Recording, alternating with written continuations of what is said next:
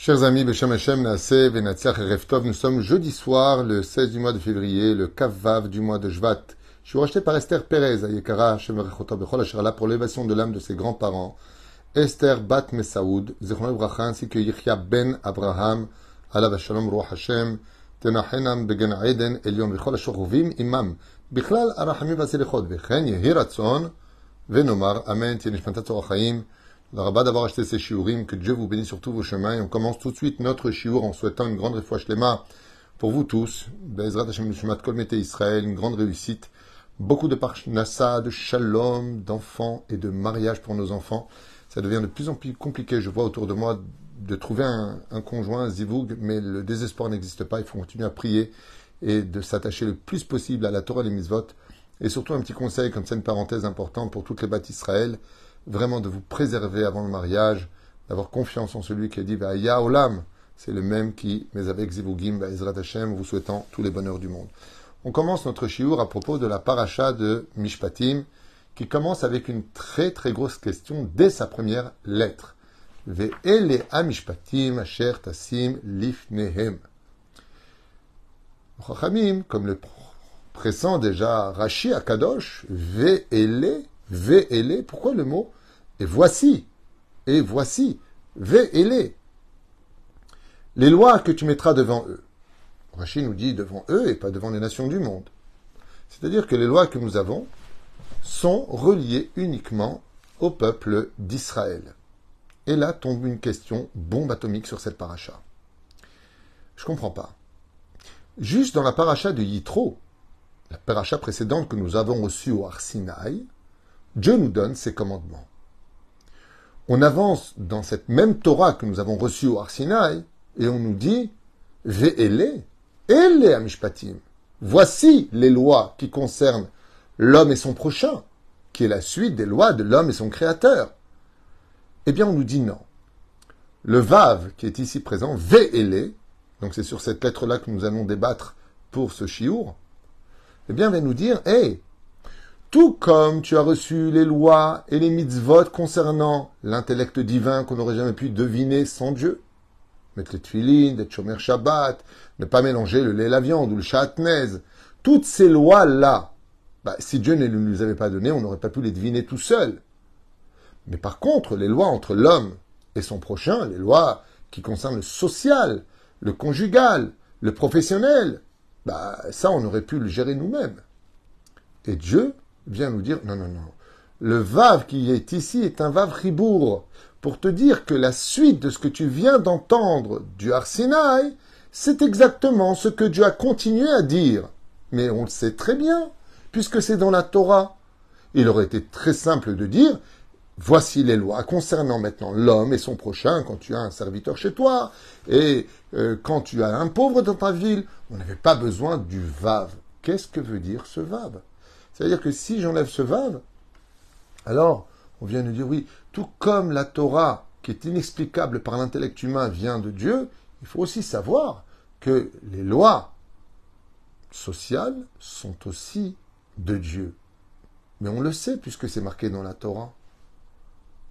Pour pouvoir illustrer cette euh, réponse magnifique de nos chachamim, je vous invite à lire ce que écrit le roi David dans son 147e Teilim, verset 19 et verset 20.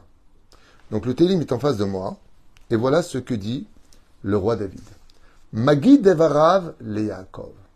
Donc Dieu a fait communiquer, fait savoir ce qu'il voulait à Yaakov. Chukav ou mishpatav le Israël.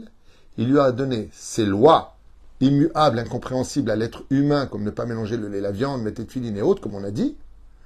Et en même temps, ou mishpatav, et les lois législatives, les lois sociales, les lois conjugales, les lois professionnelles, les lois d'éducation, il les a aussi données aux enfants d'Israël. Le verset 20, ici par contre est surprenant. Loasachen, mais il n'a pas fait la même chose. Et là, si vous regardez bien, je ne sais pas si vous allez le voir dans la caméra, mais dans les Télim, vous avez un pasek. Vous un petit trait, on ne voit pas très très bien. Vous avez ici un petit trait qui sépare le mot ken. Vous avez un tout petit trait. Vous voyez ici Il y a un trait. Pasek, ça s'appelle. Pasek, ça veut dire que quand on le lit, Lo asachen, lechol goyim shpatim. Donc on peut lire dans les Teilim, là je vous ai fait les tamim de la Torah, mais en réalité, lo asachen, on s'arrête, il y a un pas sec. Ça veut dire, il y a un trait. Lechol goyim shpatim balidaum alléluia. Écoutez bien ça. Lo asachen. Mais il n'a pas fait ça avec les nations du monde. Lechol goy, avec toutes les nations. Ou mishpatim balidaum. Et ces lois législatives, les lois sociales, Dieu ne les a pas données aux non-juifs. Ok? Et alors? Alléluia. Ici, il y a deux choses qui interviennent et qui doivent vraiment relever chez nous une magnifique contemplation de l'amour que Dieu porte au peuple d'Israël. Écoutez bien, chers amis, c'est pas un chiour euh, sur le coaching, il faut aller bien, ça va aller dans la vie, c'est de la pure Torah. Et c'est, comme je dis souvent, c'est vraiment le style de shiurim qu'on devrait le plus regarder, le plus partager, parce que si on a de la Torah en soi, on n'a plus besoin de coaching, on n'a plus besoin de tout ça, la Torah a tous les médicaments en eux. Tout est dans la tête et la Torah, c'est la lumière de notre esprit. Chers amis, écoutez bien, ces enseignements sont magnifiques. Au sage de nous dire,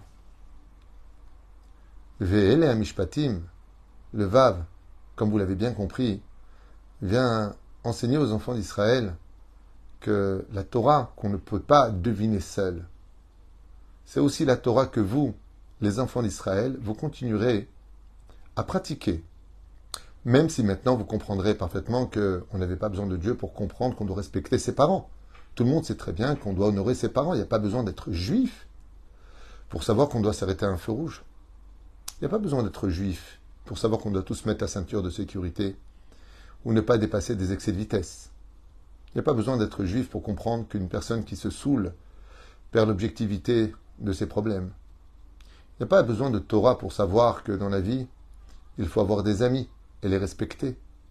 On n'a pas besoin de la Torah pour savoir qu'il ne faut pas ni mentir, ni voler. Ce qui fait que la première leçon que nous prenons ici, qui est un cadeau hors du commun. Comme le dit le Teilim, Magid Evarav Leakov ou Kavum Shpatel Israël, Lo Asechen Echol Goy, ou. Je vous ai donné un cadeau, dit Hachem, aux enfants d'Israël, que vous ne pourrez jamais vivre à l'extérieur. Que vous ne pourrez, c'est que les nations du monde ne pourront jamais comprendre ni avoir. Quand on nous parle de mettre les on est à la bête Knesset, on prend des boîtes noires, on ne sait même pas pourquoi elles sont noires, elles pourraient être blanches. Non. Dieu a dit de les mettre noires. Donc Dieu a dit, on fait, c'est tout. On rentre pas dans les détails. Les tefilines doivent être carrés, non pas ronds.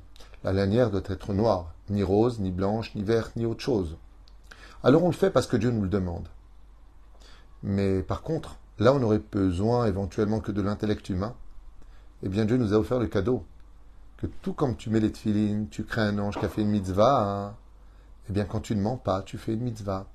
Quand tu respectes une mitzvah négative de la Torah de ne pas faire de mal à autrui, chose qui est tout à fait normale, eh bien, dans le ciel, on te donnera le même salaire que d'avoir mis des tuilines, d'avoir été Shomer Shabbat, ou de t'être préservé de toucher ta femme qui ou de ne goûter quelque chose qui n'était pas cachère.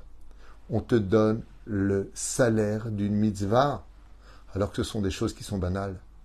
Et c'est là que le verset nous dit, Lo puisque vous avez reçu ma Torah au Arsinaï, alors je vais vous rajouter quelque chose.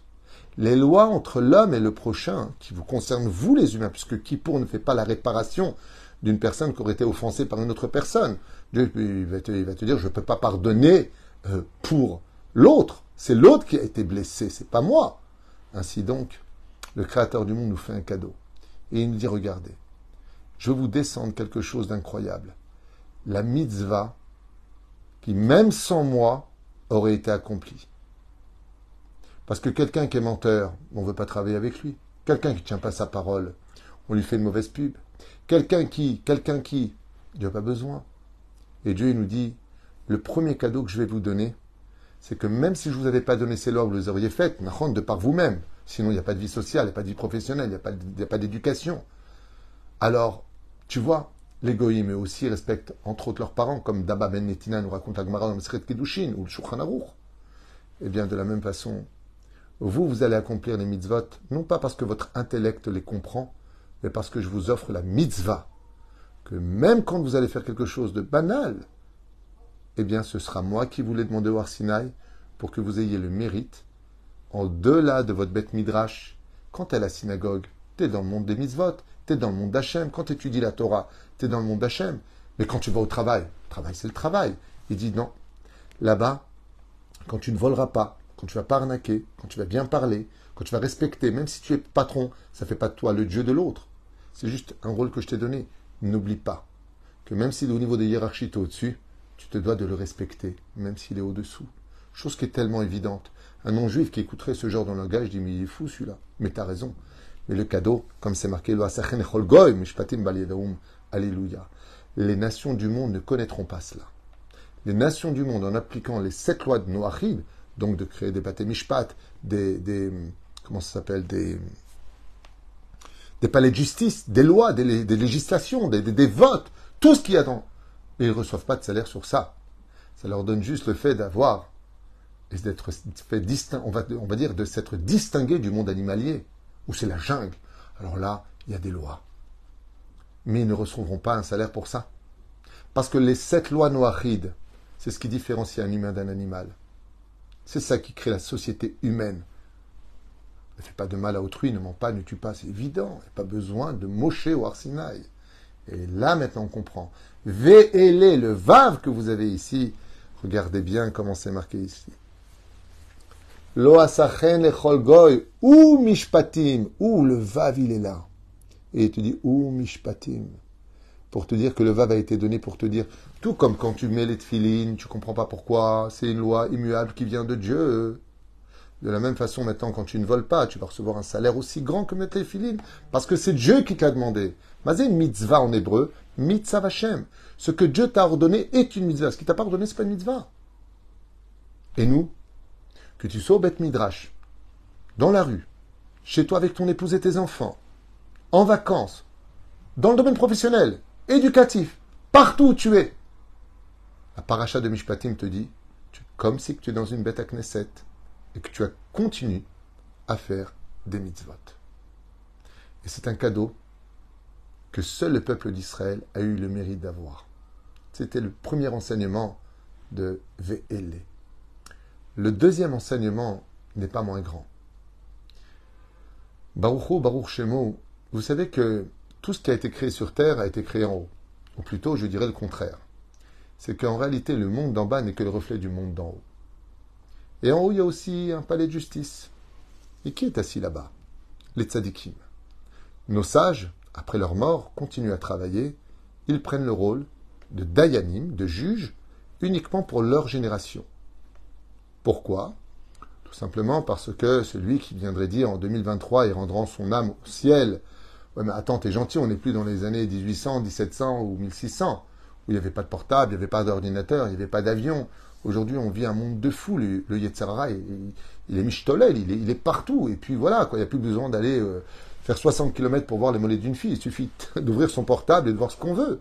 Donc il faut comprendre que l'enjeu n'est pas le même qui fait qu'un Tana ne peut pas nous juger dans notre génération, car il n'a pas connu cela. Mais les tzadikim, comme le Rav Shteman, le Rav Obadia Yosef, le Rav Kanievski, le Rav Ben Shaul, qui ont vécu notre époque, eux attendent chaque personne qui rend son âme devant lui. Et face au Rav Obadia qui a vécu notre époque, tu peux pas lui dire, écoute, j'avais un portable. Il va dire, t'avais qu'à faire attention. Moi aussi, j'en avais un, mais il était cachère, ou peut-être qu'il n'en avait pas, peu importe. Mais il a vécu ce qu'on a vécu et il vient nous montrer qu'on peut rester tzaddik même quand on a autant de tentations autour de nous. Ce qui fait que, comme le dit Bil'am Aracha dans la paracha de Balak, livre de Bamidbar, Matovo al Yaakov Mishkenotecha Israël. Ce que tu vis au Beth Midrash, tu peux le vivre à l'extérieur. C'est la première explication. La deuxième explication, chers amis, comme j'étais en train de vous le dire, en haut, il y a des palais de justice. Et la justice d'en haut, marche selon un principe fondamental, celui de la justice de Dieu. Tandis que chez les Goïms, eux, ils font leurs propres lois. Par exemple, dans notre pays actuellement, les lois du gouvernement sont les plus débiles qu'on puisse trouver dans un pays. Et pire encore, ceux des États-Unis. Prenons un exemple. Pour éveiller un peu de curiosité, je vous invite à aller vérifier ce que je dis. En Israël, par exemple, au sein du Bet Mishpat à Bet Mishpat à Shalom ou Bet Mishpat à Elion, peu importe, soit la Cour suprême ou plus bas, Les lois sont anglo-turques avec toutes sortes de mélanges de lois européennes et de lois de je sais pas. C'est du n'importe quoi. C'est-à-dire que quand on se gratte la tête un petit peu, qu'on dit mais qu'est-ce qui se passe ici? Les lois sont pas claires, c'est compliqué au niveau de la justice ici. La Torah est très claire par contre. Prenons le cas aux États-Unis. Une femme porte plainte contre un homme et elle dit il m'a violé. On arrête l'homme, on lui met les menottes et on l'emmène. Mais si c'est une menteuse, juste une question comme la femme de Poutifera, et si c'est une menteuse Avant de mettre les menottes à quelqu'un sous les yeux de ses enfants et de l'emmener, pour après dire en fin de compte, non, on s'est trompé. En attendant cet homme-là, à qui on a mis les menottes, il a honte. Il a honte. Pourquoi il a honte? Parce que tout le monde l'a vu dans le quartier avec les menottes et maintenant, elle est préjugée. Ça veut dire que j'étais déjà préjugé avant d'avoir été jugé, avec des preuves qui prouvaient que j'avais tort. Ensuite, dans son travail, on le renvoie tout de suite. Il a un casier judiciaire, alors qu'il n'en a pas encore. Présomption d'innocence. Dans la Torah, c'est strictement interdit de faire ça. On accuse quelqu'un, il faut qu'il y ait des preuves. Et avant de lui mettre les menottes, avant de mettre quoi que ce soit, avant de publier ou de montrer à qui que ce soit de quoi il est accusé, d'abord on a les preuves, d'abord il est jugé, d'abord il est condamné, et après on lui met les menottes. Dans le judaïsme, on fait très attention de ne pas salir une personne, éclabousser une personne. On vient le voir, poser questions, confrontation, mais pas dans l'humiliation. Ou pire encore aux États-Unis. Alors une personne est condamnée alors qu'il a 60 ans, il est condamné pour la première accusation à 40 ans de prison, pour la deuxième accusation 50 ans de prison, pour la troisième application 70 ans de prison et pour la cinquième euh, accusation perpétuité. Il faut vraiment être un handicapé du, du cerveau. Il faut vraiment être un débile mental au plus haut degré. Je m'excuse sans vexer qui que ce soit en disant ça. Mais franchement, réfléchissez un petit peu. La personne, elle a 60 ans, elle est condamnée pour la première accusation à 40 ans de prison, la deuxième à 40 ans, à 57 ans et à perpétuité. C'est d'un ridicule. Comment vous voulez que la justice soit faite dans ces conditions? À partir du moment où il a 60 ans, il a déjà 40 ans, Nigmar, il fallait tout simplement dire pour tous les chefs d'accusation, il prend perpète. C'est tellement plus simple. Mais non, on va essayer de faire justice. Baruch Hashem, dans le monde d'en haut, c'est pas comme ça que c'est jugé. Vous savez, la Torah, elle dit Hachem mimit ou mechaye. Dieu, il tue et il refait vivre. Ben, il fait vivre pour tuer. Il dit non. Bien sûr que c'est un non-sens. Mais j'aimerais vous dire quelque chose. Comme l'a dit Rabban Yochanan ben Zakkai, quand une personne rend son âme et qu'elle arrive devant Dieu, que cette personne, par exemple, est chayav mita, c'est-à-dire que, selon la loi juive, elle aurait dû être, je dis n'importe quoi, mise à mort. Dans le monde d'en haut, par contre, ils peuvent tout se permettre. C'est le monde des âmes. Dieu fait ce qu'il veut. C'est le monde de vérité. Quand la personne est mise à mort, Hachem mémit ou il le tue et il le ramène à la vie. Parce qu'il doit encore repayer de sa vie pour le deuxième méfait qu'il a fait. Oh oh Dans le monde d'en haut, on ne fait pas du n'importe quoi. Et c'est pour ça que le deuxième cadeau, mishpatim. Et c'est ce que dit le roi David. Il n'a pas fait ça pour les nations du monde. Nous, quand on va devant un Dayan, il est obligé de suivre à la lettre ce que dit Rochel Mishpat, les lois du Shulchan qui nous ont été donnés au Sinaï, et Mishpatim, tout comme tu as reçu la Torah au Sinaï. Ça, c'est la suite. Dieu nous a livré dans nos livres comment dans le ciel on jugeait son prochain devant un tribunal. Ce qui fait que quand on sort d'un tribunal rabbinique, le psakdin, le décret qui est fait sur l'accusé ou le plaignant, c'est exactement ce qui se serait passé si on était passé devant Dieu lui-même. Ça dit Gozer, Vachem Kayem. Et ça, c'est le deuxième cadeau. Les nations du monde, eux ont leur loi à eux, ils ont leur jugement à eux. Ils vont prendre un violeur, lui donner 7 ans à lui, puis ils vont prendre un autre en disant Bon, ben alors toi, euh, on va te donner 12 ans. Et puis, euh, on va prendre quelqu'un qui va défenestrer une femme, euh, alors que la police était en bas en train d'entendre les cris de Sarah Alimi aller à Shalom. La police était en bas, c'est prouvé, il y a des témoins. Ils ont laissé le meurtre s'accomplir. Mais comme il était sous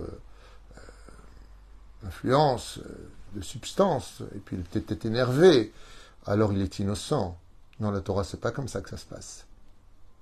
Eh non, c'est pas comme ça que ça se passe. Il est certain que devant Dieu, il aurait été condamné au plus haut degré. Parce que Dieu, la différence entre les médecins et lui, c'est que Dieu sonde le cœur et le rein de l'homme, et que ses intentions étaient déjà bien préparées à l'avance. Il savait bien et parfaitement ce qu'il faisait. Un jour viendra hein, Hashem ça s'appelle le jour du grand jugement. Même chez les chrétiens, on l'appelle comme ça. On l'appelle Armageddon, le jour où Dieu va régler ses comptes.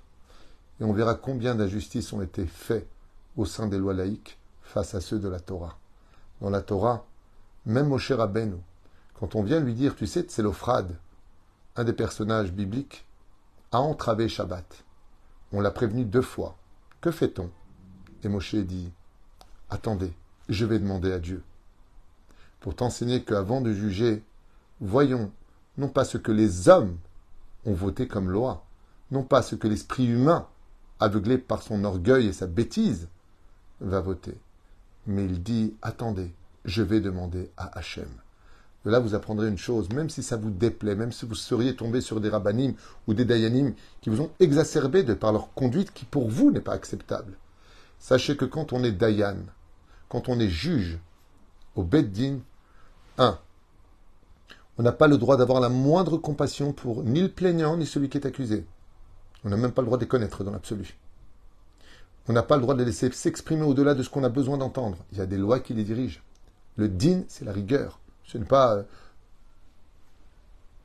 Casimir. Ensuite, il va essayer de trouver une pshara, c'est-à-dire de trouver un terrain d'entente pour que les deux plaignants sortent en accord et en refaisant le shalom. Mais s'ils estiment qu'il doit payer, alors il doit payer. Je finirai avec une très belle histoire du roi David que tout le monde connaît. Un jour, le roi David à la Shalom siégeait sur son trône de roi. Et on est venu le voir. Parce qu'un riche, qui avait prêté de l'argent à un pauvre, exigeait qu'il le lui rende tout de suite, car il avait déjà un jour de retard. Le roi David a écouté le plaignant, qui était un homme très riche, et a refusé de regarder le pauvre, qui avait les larmes aux yeux, parce qu'il avait un digne de voleur, n'ayant pas rendu l'argent en temps et en heure comme il avait promis. Alors le roi David a condamné cet homme à se vendre comme un serviteur pour rembourser sa dette. C'est comme ça qu'on fait. Dans le judaïsme, il n'y a pas de ah, je ne peux pas te rembourser, je ne veux pas faire une banque, hein, je ne veux pas voler quelqu'un. Ça, c'est bon pour les lois d'égoïme. Pour nous, les juifs, c'est pas comme ça que ça se passe. Tu dois de l'argent à quelqu'un, tu as su t'emprunter, comme on l'a dit ce matin dans le cours, tu dois aller le rembourser. Et si tu ne peux pas lui rembourser, eh bien, tu vas aller travailler pour lui jusqu'à rembourser la dette correspondante à ce que tu t'es emprunté. C'est comme ça qu'on règle les choses.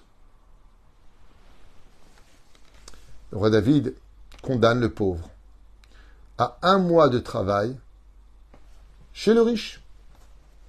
Et moyennant cela, il aurait dû prendre un salaire, on va dire n'importe quoi, de 1200, 1500, 1800 euros, par exemple, qui correspond à la somme qu'il lui devait. Donc en travaillant chez lui pendant un mois, il remboursera sa dette, chose qu'il aurait payé à une autre personne. Ainsi donc, justice est faite. Mais le roi David, une fois qu'il s'est levé du trône, il n'a pas tout mélangé. Il appelle le pauvre de côté et là il le regarde. Il lui dit Mais comment je vais faire travailler un mois? Il lui dit Ça, c'est pas mon problème. La justice de Dieu, c'est la justice de Dieu. Mais dans la justice de Dieu, il nous apprend aussi à aider celui qui est en difficulté. Alors voici de mon argent personnel, les 1800 euros. C'est une image, bien sûr. L'argent que tu lui dois, et va le rembourser. Au moment où il prend cet argent, il dit Attendez, attendez, je, demande euh, que la justice continue. Je demande une audience. le roi David se rassoit avec sa couronne sur sa tête. Il dit Je t'écoute, très durement. J'ai l'argent. Alors rembourse tout de suite. Est-ce que tu lui pardonnes le jour de retard Il lui dit Oui, maintenant qu'il m'a remboursé, il peut rentrer chez lui. Comme ça qu'on fait justice. Le riche n'a pas à subir, même s'il a de l'argent, les problèmes de l'autre. Comme je l'ai dit ce matin dans mon cours, aider l'autre ne veut pas dire porter son bébé, c'est juste l'aider. C'est pas à moi de subir ton sort, c'est à moi de t'aider à l'alléger.